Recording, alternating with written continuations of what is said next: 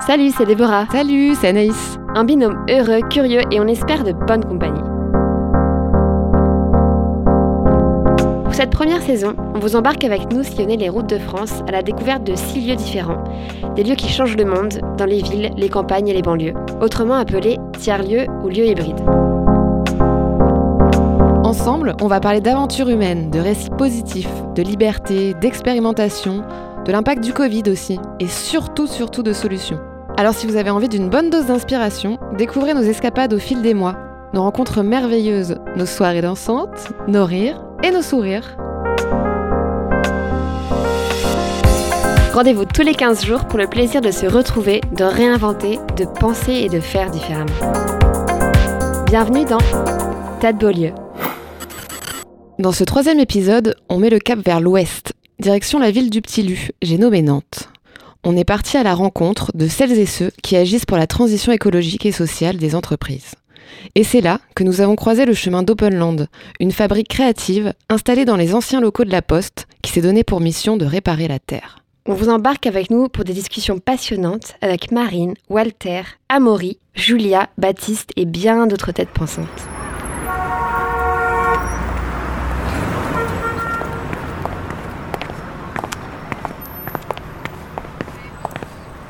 Ça y est, nous voilà les deux pieds à Nantes. Je suis ravie d'être ici. C'est une première pour ma part. C'est une première pour moi aussi, figure-toi. Et pourtant, j'ai beaucoup entendu parler de Nantes, donc je suis très très contente d'y mettre les pieds enfin. Et pour vous décrire un peu ce qu'il y a autour de nous aujourd'hui, là on se trouve sur l'île de Nantes. C'est 5 km de long et 1 km de large. C'est un des 11 quartiers de la ville et on est arrivé en train. Tout juste ce matin, les oiseaux chantent, il fait beau, ça fait du bien, le soleil sur la peau. Et depuis, on longe la Loire pour rejoindre Baptiste, le coordinateur de l'association d'Openland. Je sais pas toi, mais moi je meurs de chaud sous ce cagnard. Je m'attendais pas à de telles températures ici à Nantes. Ce qui me tape à l'œil, c'est euh, la place de l'art dans ce quartier. Regarde autour de toi, il y a des fresques grandeur nature sur beaucoup de murs. Et maintenant, sous nos pieds, la ligne verte. Il paraît qu'elle nous invite à découvrir la ville. Ça fait du bien de voir les artistes se réapproprier les rues. Ah punaise, mais regarde là-bas, il y a écrit l'agronaute. C'est un copain qui m'en a parlé. Et apparemment, c'est une ferme urbaine. C'est aussi un tiers-lieu en devenir, j'ai compris. Porté par la Sauge. C'est euh, une association qui tient la prairie du canal à Paris. Ah oui, je connais bien.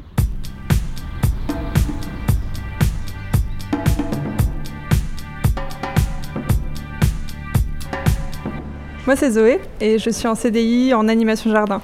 Et on est à l'Agronaute, du coup, la ferme urbaine euh, sur l'île de Nantes.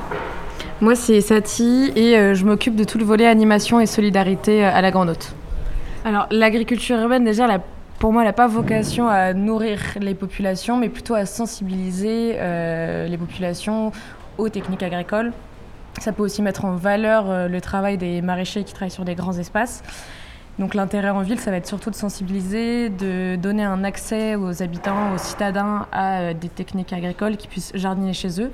Ça permet aussi de se rendre compte de certains aspects écologiques, le cycle de vie d'une plante, les saisonnalités. Ça permet du coup à terme peut-être de consommer un peu mieux, plus de saisons et des choses comme ça. On sait qu'en fait on nourrira, nourrira pas euh, toute la ville avec euh, l'agriculture urbaine, mais nous la mission de, base de l'association c'est que tout le monde puisse jardiner deux heures par semaine au minimum. Donc on, a vraiment cette vocation-là qui se fait avec la production de plants que les, gens peuvent euh, cultiver chez eux, donc des plants qui sont faciles euh, à cultiver. On a aussi pas mal d'événementiels pour faire venir les gens ici et qui voient que ce modèle existe. Et puis on a pas mal d'événements, pas mal de jardins qu'on aménage, pas mal d'animations un peu partout pour sensibiliser plutôt aux plantes et puis à l'agriculture urbaine, mais voilà, sous différents formats. Sur le format, peu à peu, on devient un tiers-lieu parce qu'on accueille de plus en plus d'initiatives différentes de base. Donc c'est une ferme urbaine, donc nous on est vraiment ici pour euh, montrer différentes modes de production agricole. Donc on a des cultures sur bottes de paille, on a des cultures en bac euh, en bois, on a des cultures à l'extérieur. Donc c'est pour montrer les différentes euh, méthodes d'agriculture urbaine. On a aussi un jardin partagé aux Sorinières qu'on accompagne depuis l'année dernière et où là c'est un collectif d'une quinzaine d'habitants qu'on va fédérer et puis chaque semaine on va avoir des réunions, des animations. Donc là c'est vraiment fédérer un collectif pour qu'après ce soit une association qui autogère le jardin. Donc ça, c'est d'autres projets qu'on va développer aussi euh, par la suite. Et euh, depuis cette année, on a aussi un projet qui s'appelle Paysage nourricier, depuis mai, donc c'est très récent, avec euh, d'autres associations d'agriculture urbaine sur Nantes. Et l'année dernière, en fait, il y a la ville de Nantes qui a mis en place 50 potagers comestibles, qui ensuite, toutes les récoltes ont été distribuées à des personnes en situation de précarité. Donc c'était juste après le premier confinement à un moment où c'était très pertinent de lancer un projet comme ça. Et cette année, du coup, c'est les différentes associations qui vont animer ces jardins. Je pense que c'est vraiment des structures très différentes qui font des choses euh, assez complémentaires et qui vont du coup se retrouver sur un même espace et pouvoir du coup co-créer euh, que ce soit des événements, des animations ou du lien juste entre elles. Et euh, c'est ça qui est très intéressant, même quand on a des personnes qui visitent ou des bénévoles, de pouvoir découvrir autant de milieux différents et de se dire qu'en fait on peut aller à la rencontre de ces différents acteurs et leur demander des choses euh, sur un peu les modèles alternatifs qui existent.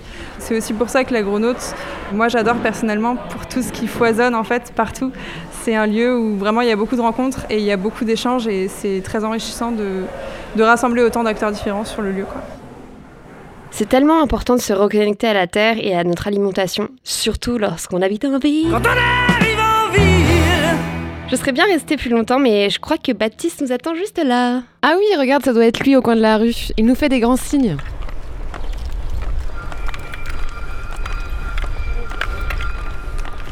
Je crois que c'est dans les années 2010 où vraiment l'île de Nantes a, fait subi une vraie transformation. C'était un quartier un peu mal famé, très industriel, dans lequel il n'y a pas forcément raison à traîner le soir, hormis pour vivre des expériences désagréables.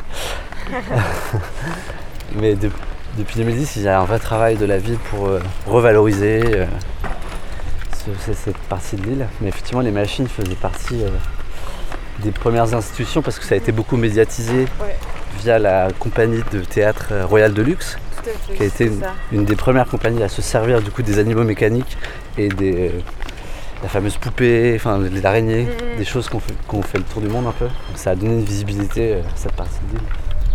C'est vrai que c'est une, facette de Nantes très post-industrielle dont les usages aujourd'hui sont largement transformés et réappropriés. Donc beaucoup de démarches artistiques, beaucoup d'habitations aussi. Vous le verrez, ça c'est largement urbanisé aussi sur l'île. Voilà, là on devine une première, première confection des machines de l'île avec le carrousel. Le carrousel des animaux marins je crois. Donc, qui reprend plein de petits animaux euh, mécaniques que tu peux chevaucher. Il y a tout un récit autour de Jules Verne aussi euh, qui, est, qui est prêché un peu par les machines de l'île. Là, c'est 20 milieux sous les mers qui est mis en avant. On est plutôt au milieu de l'île, nous. On vient de l'ouest, on va arriver vers le centre.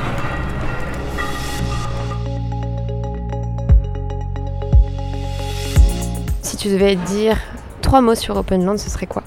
Bah, Je dirais évolutionnaire, puisque ça fait partie de leur, euh, de leur baseline aiguilleur de conscience. Et puis, euh, créativité. Inspiration, impact évidemment, et surprise.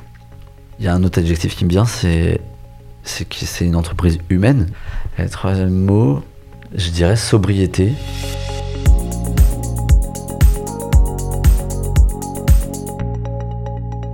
Alors bonjour, je m'appelle euh, Walter, euh, Walter Bouvet, j'ai 48 ans. Mon premier métier, ça a été le journalisme économique. Je trouvais pas ma place dans la presse euh, française.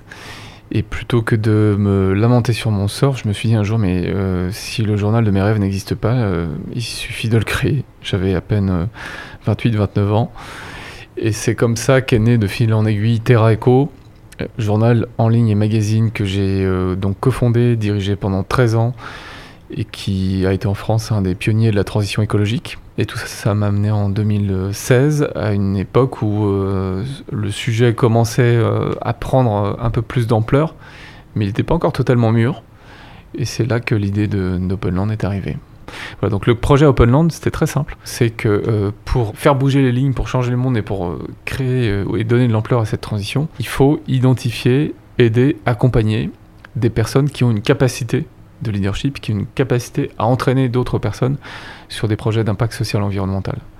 tout en gardant cette connexion avec d'autres lieux à l'extérieur et qui soient en connexion avec la nature, parce que pour nous c'est fondamental ce lien vivant. Donc Openland a un peu évolué, on s'est installé ici à Nantes, au cœur de Nantes, dans un tiers-lieu qu'on a aménagé de toutes pièces. Et avec ce concept de fabrique. Openland, c'est une fabrique. Donc l'idée, c'est qu'ici, on crée des projets, petits, moyens, grands, avec des individus porteurs de projets, avec des entreprises établies ou avec des territoires. Ça, c'est nos trois publics. Et ce lieu où on est aujourd'hui, où on parle ensemble, c'est un, lieu qui euh, veut être le carrefour de ces énergies à Nantes, créative et entrepreneuriale, sur les questions de transition écologique. Eh ben, salut, moi c'est euh, Pascal, Pascal Guiffon. Je suis euh, cofondatrice d'Openland et directrice générale. Donc, bah, je m'occupe du, pilotage du projet et de toute sa partie innovation et accompagnement des individus, entreprises et territoires. Alors, le premier lieu, on était hébergé pour prototyper le, le, projet Openland. On était dans un lieu en pleine nature, à une vingtaine de kilomètres de Nantes. Donc euh, un lieu euh, vraiment magnifique, euh, très inspirant, notamment pour tous les, les événements de type séminaire, prise de recul, etc. Donc avec beaucoup d'avantages sur, ce point. Mais un inconvénient, la distance faisait qu'on manquait un peu justement de, de rencontres de quotidien. les entrepreneurs, les, les, personnes avec qui on travaillait avaient plus de mal à venir. Donc ça, c'était un premier inconvénient. Et puis le deuxième inconvénient, c'est que le lieu prenait beaucoup de place, donc notre modèle économique tournait beaucoup autour de l'événementiel, quand aujourd'hui, nous, on a beaucoup plus envie euh, d'accompagner sur l'innovation, sur la transformation, sur l'intégration des enjeux écologiques au cœur des stratégies des organisations et des individus qu'on accompagne. Openland, notre mission, c'est réparer la Terre. Et donc, notre objectif, c'est qu'il y ait un maximum de professionnels qui mettent les questions de transition écologique au cœur de leur métier. Euh, pour développer un maximum de projets qui vont euh, contribuer à réparer la Terre, à faire émerger une, une, économie qui répare, une économie qui régénère. Et donc le parcours qu'on a euh, défini pour accompagner justement ces individus, ces organisations dans leur transformation, dans leur changement de cap, c'est un parcours qui part de la sensibilisation, de la prise de conscience des enjeux et de l'impact de nos activités, euh, qui continue sur euh, l'acquisition euh, de compétences, de connaissances sur ces sujets, et puis comment est-ce qu'on les intègre dans des projets où l'impact est vraiment le premier objectif? Et en fait, on va développer des modèles économiques qui vont servir l'impact écologique et social et qui vont aider justement à créer des projets qui soient plus positifs et qui nous aident à nous adapter et à vivre dans les années qui viennent avec tous les impacts qu'on va connaître en termes de changement climatique, d'impact sur la biodiversité, etc. Alors là, il n'y a pas à dire. Ils ont les mots. Hein. Leur discours me touche droit au cœur. Quand ils pensent, c'est quand même super courageux de changer de lieu en cours de route. Le domaine en pleine nature où ils se sont installés en 2018 avait l'air magnifique. Prendre la décision de quitter un spot pareil, ça n'a pas dû être facile. Ouais, surtout que, bon, on va pas se mentir, le parking de la Poste, c'est un changement de décor un peu brutal, mais je crois que pour continuer à développer le projet, c'était quand même mieux pour eux d'être plus proches de leur communauté et donc aussi plus proches de la ville, plus facile d'accès, etc., etc. Mais bon, finalement, cette énergie urbaine, ça leur apporte aussi beaucoup. C'est un, comme un second souffle pour eux et c'est aussi un endroit qui est plus accessible par les gens au-delà de la ville euh, de Nantes.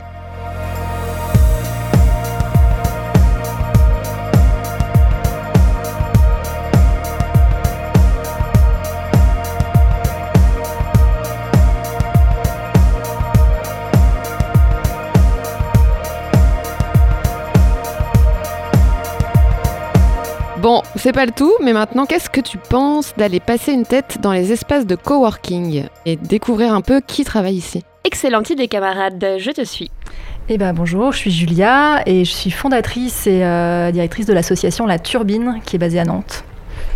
La Turbine, c'est un projet euh, culturel, c'est une association, donc un projet euh, collectif euh, qui est né en 2019 et notre objectif c'est d'inspirer et de mettre en mouvement les individus et les organisations pour créer un futur désirable. Bon, c'est un vaste projet certes et on fait ça à travers des récits et des expériences artistiques et scientifiques. Donc l'idée c'est vraiment d'aborder les enjeux de transition écologique, sociétale, sociale, en se disant que finalement ce qu'on est en train de vivre c'est un changement de culture et du coup comment les artistes, les scientifiques, en décloisonnant, en décalant un petit peu le regard peuvent nous permettre justement imaginer euh, demain. Voilà, et du coup, on a trois activités au sein de ce projet. Donc, une première activité éditoriale. En fait, l'idée, c'est de donner de la matière pour penser autrement. Donc, on écrit des articles. On est une équipe de cinq personnes qui euh, rédigeons euh, des articles régulièrement. Et puis, on a un podcast aussi qui s'appelle Utopie Plurielle. Euh, voilà, c'est la première saison qu'on vient de lancer. Ensuite, on a un, outil euh, plus événementiel, culturel. On organise euh, un festival et puis euh, des créations euh, hybrides, art-sciences, euh, création artistique. Et puis euh, un dernier euh, outil qui est un outil d'atelier, euh, donc vraiment travailler sur l'intelligence collective avec la fresque du climat par exemple, mais aussi des ateliers qu'on a conçus nous. Je saisis de jour en jour l'importance en fait d'abord de construire une communauté, d'être ancré sur un territoire pour pas se précipiter dans des murs qui ensuite peuvent être parfois un peu enfermants sur la, partie gestion lieu. J'ai travaillé pendant dix ans dans un lieu, je vois ce que c'est, comme ça peut être chronophage et prenant et ça rajoute une activité supplémentaire finalement. C'est pas juste euh, un écrin euh, pour nos activités, c'est encore une autre facette. Et, et du coup, euh, vaut mieux être prêt pour ça, je trouve. Openland, je les ai rencontrés quand ils étaient à, Vigneux de Bretagne, euh, donc sur un, domaine euh, privé euh, de 70 hectares, un endroit assez, génial, assez magnifique, qui était propice, je trouve, à faire des, rencontres, des échanges, à imaginer et créer. Et c'est comme ça que justement, j'ai pu faire une première immersion sur ce domaine pendant un mois avec des artistes et des scientifiques pour créer le premier festival, la première édition du festival Utopie.0. Et euh, j'ai bénéficié vraiment de, de l'aide et du soutien de la communauté d'Openland pour monter ce, projet-là. Euh, donc c'était vraiment euh, une grande chance de pouvoir monter ça. Et depuis, on a gardé des liens très forts. Bonjour, je suis Jérôme, je fais du conseil en technologie pour des dirigeants de PME et associations. Je suis coworker, je suis coworker ici. Pourquoi je suis venu ici? Il y a trois raisons. La première, c'est la bonne distance à vélo de chez moi. Ça, c'est la distance fondamentale pour un choix de lieu de travail. Euh, le deuxième critère, c'est le, le fond, le sujet. C'est pas juste la transition environnementale, c'est la façon de le faire en fait. Walter, Sylvain, Pascal, Marine euh, portent un projet de régénération, quelque chose qui est très singulier en fait dans, tout ce qu'on peut connaître aujourd'hui. Et troisième raison, c'est que ça pétille en fait, ça pétille de gens très très très différents, euh, très singuliers, qui sont pas là par hasard. Je suis Amaury Poudret, designer de- d'objets mobilier espace. Euh, J'aime bien dire designer engagé parce que ma vie personnelle est de plus en plus euh, reliée à ma vie professionnelle. Je réalise des projets qui, portent mes valeurs personnelles aussi. Je travaille beaucoup dans un contexte naturel, artisanal et local, donc en France, mais aussi à l'étranger, c'est-à-dire du local euh, dans, dans- différents endroits. Et l'idée, c'est de dynamiser, de valoriser à la fois l'homme, à la fois l'en- l'environnement dans lequel il vit et les savoir-faire de la main, Euh, ce qu'il sait faire avec ses mains en fait. Et l'idée, c'est toujours de, créer quelque chose de vertueux en fait, de créer quelque chose de vertueux, des connexions, des belles choses aussi, de la beauté, du dialogue. C'est génial, on est là, on bosse chacun, on est, on est juxtaposé. Et, euh, et comment faire pour ne plus être juxtaposé mais complémentaire et je pense qu'Openland, c'est une structure qui a une certaine existence déjà. Il me semble qu'en créant un tiers-lieu, ça favorise le changement permanent en fait. Et, euh, et selon les gens qui viennent, euh, ça favorise une certaine agilité, mais du coup c'est aussi difficile parce que ça, oblige à, revisiter nos, valeurs. Mais à mon avis, le changement ne vient que d'une seule chose. Euh, il vient de, de l'inversion des sens, c'est-à-dire utiliser ses yeux pour regarder à l'intérieur, ses oreilles pour écouter à l'intérieur, etc. Et donc il y- a une sorte de, transformation intérieure qui peut opérer. Et à partir du moment où cette transformation opère, on peut se retourner vers l'extérieur et, s'associer aux autres et transformer l'extérieur. Mais ça ne peut pas se faire, selon moi, dans, dans le sens inverse. Sinon, c'est que du superficiel, c'est du greenwashing et c'est du court terme en fait. Ben, un tiers-lieu, c'est un espace neutre qui a la potentialité euh, de devenir quelque chose. Quoi. Je sais pas comment dire. Là, j'ai l'image de, de l'écran euh, vert derrière la présentatrice de la météo. Et du coup, on peut projeter ce qu'on veut un peu sur l'écran. Le tiers-lieu, moi j'en ai beaucoup entendu parler quand j'étais au Beaux-Arts. euh, C'était nouveau euh, un peu euh, en 2005, 6, 7. Il y avait une dame qui était prof de philo et qui nous a fait réfléchir à ça, au tiers-lieu. En fait, le tiers-lieu, c'est un peu la mauvaise herbe qui va pousser sur le trottoir, quoi. C'est-à-dire. mais je pense à l'origine, peut-être ça change. hein. Mais c'est le, le- truc qui va se mettre dans les interstices, quoi. Et qui va pouvoir écarter le goudron.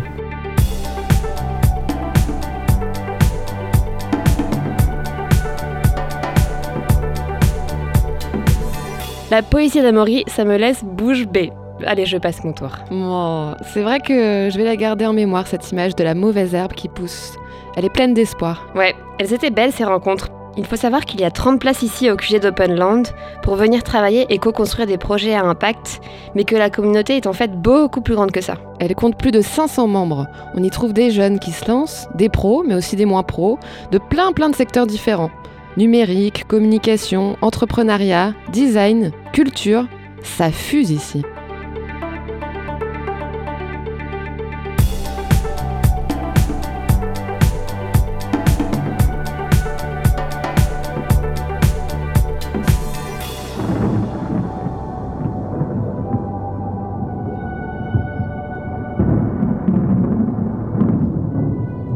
Je peux être le tonnerre ou la clarté, la colère ou un rayon solaire offert en aparté.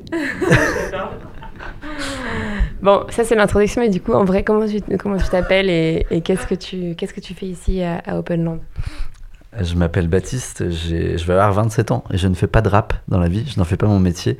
Je suis coordinateur de l'association Openland et je suis à ce titre animateur de la communauté Openland. Je suis arrivé à Openland en février 2021 pour euh, porter euh, les activités de l'association. Donc je suis le premier salarié de l'association Openland euh, qui possède un bureau indépendant.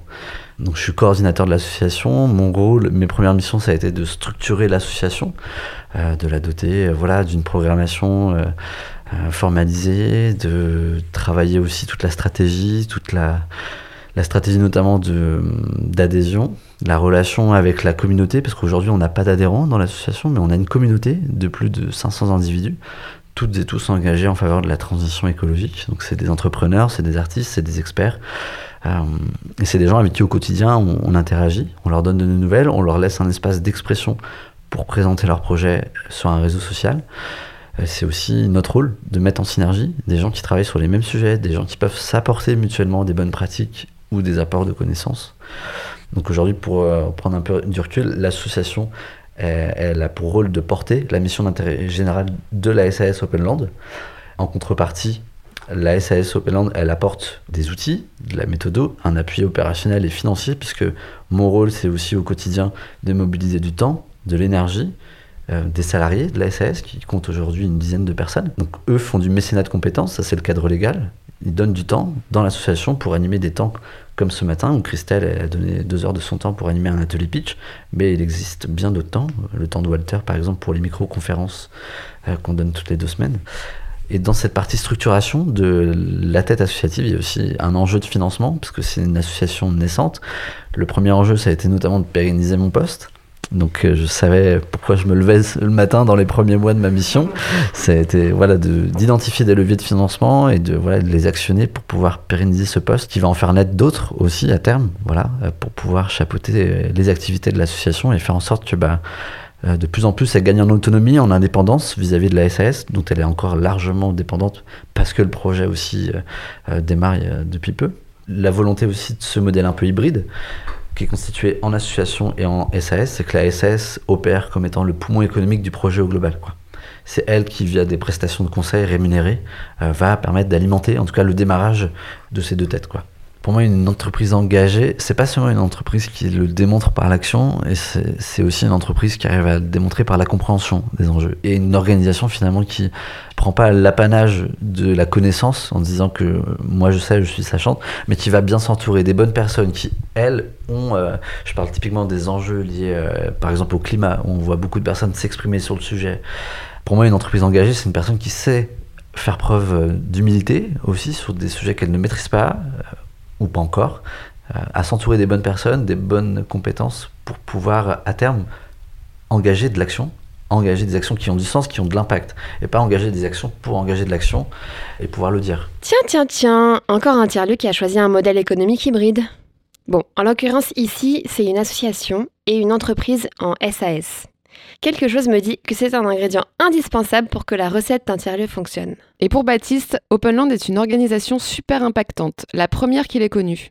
Elle ressemblerait à quoi pour toi l'entreprise engagée de demain, dans ton rêve le plus fou? L'entreprise de demain, c'est une belle question parce qu'aujourd'hui, nous, on est une association, loi 1901. Donc déjà, quand on dit loi 1901, on se dit waouh, ça fait longtemps quand même. Et c'est un modèle euh, qui me pose beaucoup de questions parce que à la fois, euh, je trouve qu'aujourd'hui, il y, a quand même un grand coup de balai peut-être à faire sur euh, les structures d'entreprise justement. Effectivement, les associations ne sont pas considérées comme faisant partie du champ de l'entreprise. En revanche, elles ont quand même une activité économique, qu'elle soit à but lucratif ou non.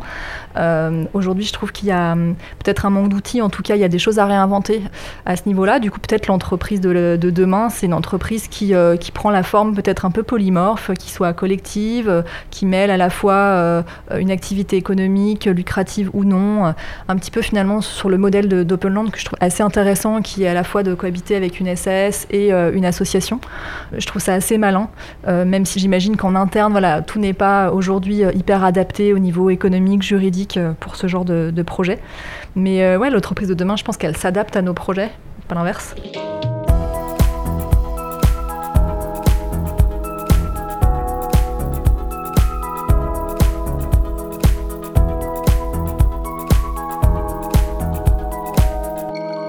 Qu'on est arrivé, je bug un peu sur les fresques animalières juste là sur les murs. T'as vu ces jolis spécimens à plumes?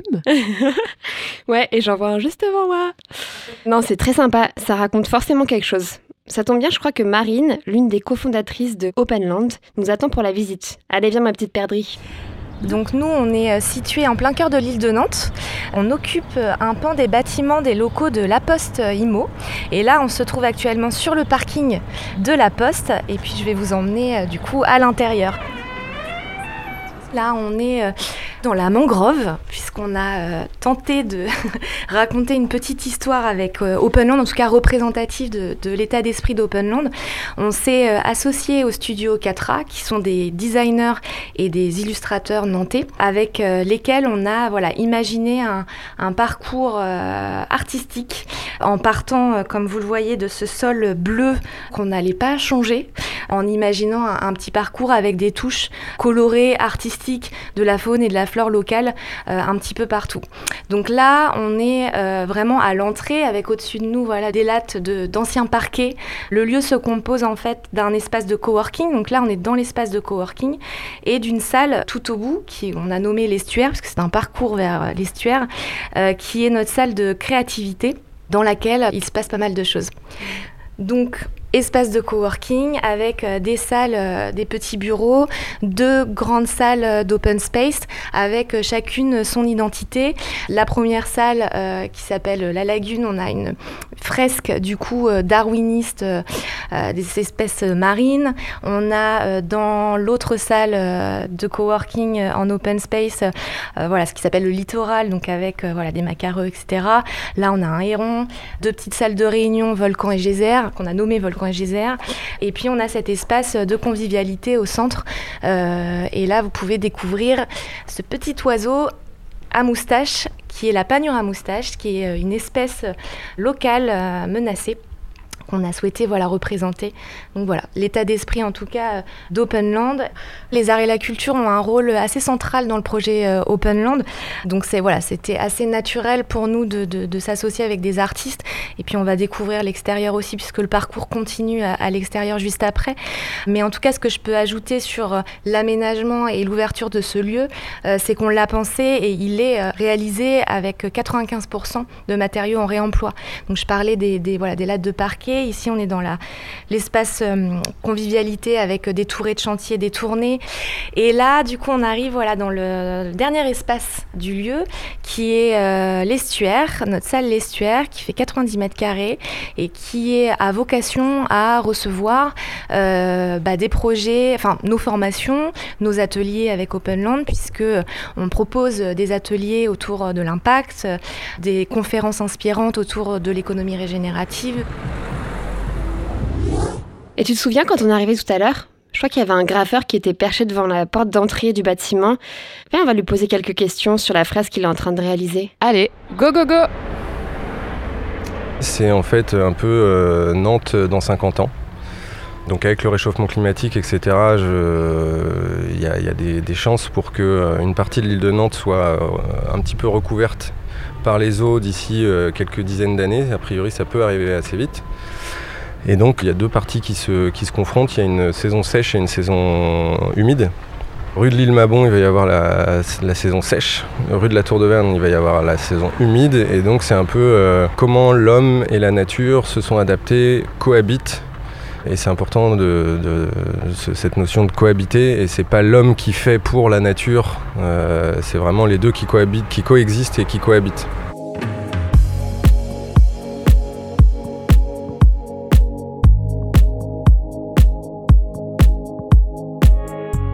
Open Land en trois mots, ce serait quoi Énergisant et liant.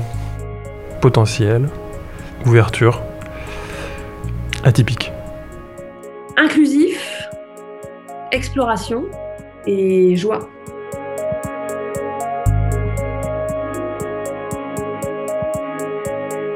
J'ai pas une définition théorique euh, d'un tiers-lieu. Le mot que j'ai en tête depuis longtemps et la manière dont je vois Openland, c'est un carrefour. Un tiers-lieu, c'est une équipe qui a envie d'organiser un carrefour sur un sujet donné ou sur des sujets donnés.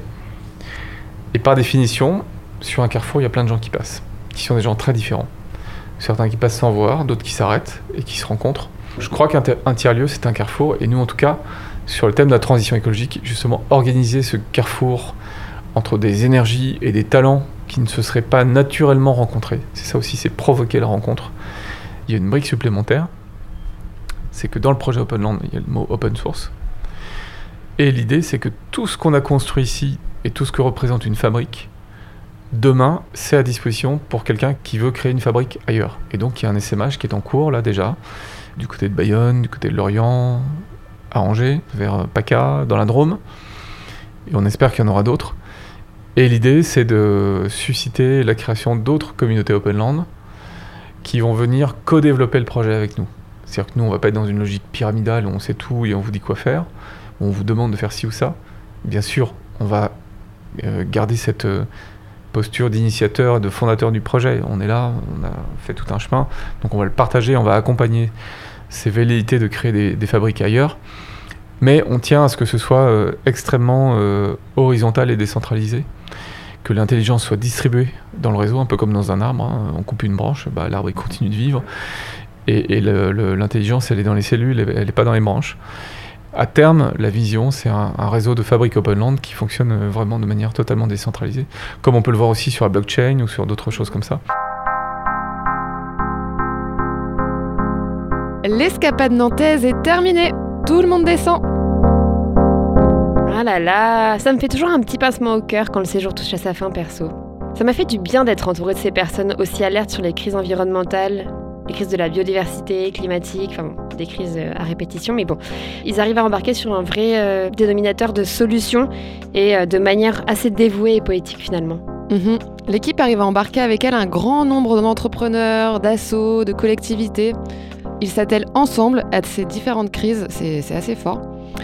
Par contre, c'est la première fois que j'arrive dans un tiers-lieu avec une cible aussi restreinte. Ouais, c'est vrai que cette visite, elle réinterroge aussi ma propre vision des tiers-lieux. Je me rends compte qu'ici, je me sens plus dans une pépinière d'entreprise, avec des open space, des bureaux équipés, etc., que dans un lieu de vie finalement. Mais bon, je n'oublie pas que le projet est en cours de création. C'est un deuxième lieu qui réinvestisse, qui est complètement différent du premier. C'est en centre-ville, c'est beaucoup plus accessible, et c'est pas toujours facile finalement de faire la transition entre ces deux modèles, je pense. Et comme dit Walter, un projet, c'est une utopie avant d'être une réalité. Et je suis totalement en phase avec cette idée. On a besoin de ce genre de lieu, qui incarne l'importance d'enclencher des transitions fortes pour les entreprises de demain.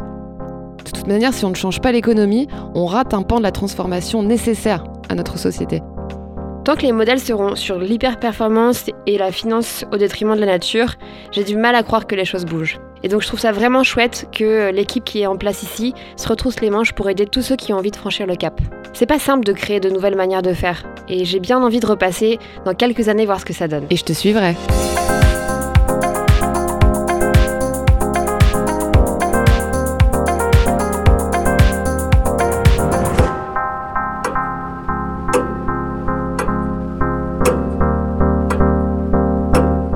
L'heure tourne. On va rater notre covoite si on continue. Et on a pas mal de routes jusqu'au lieu suivant. Alors enfile ton sac, on est reparti Salut la compagnie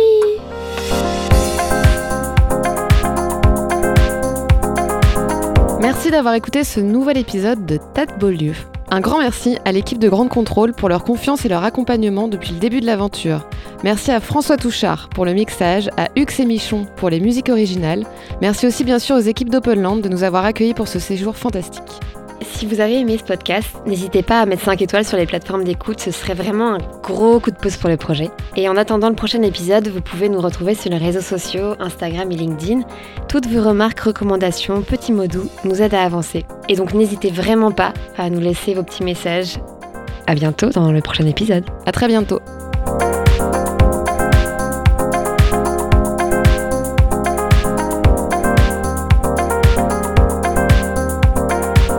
Tas de beaux lieux, le podcast des lieux qui changent le monde, en coproduction avec Grande Contrôle.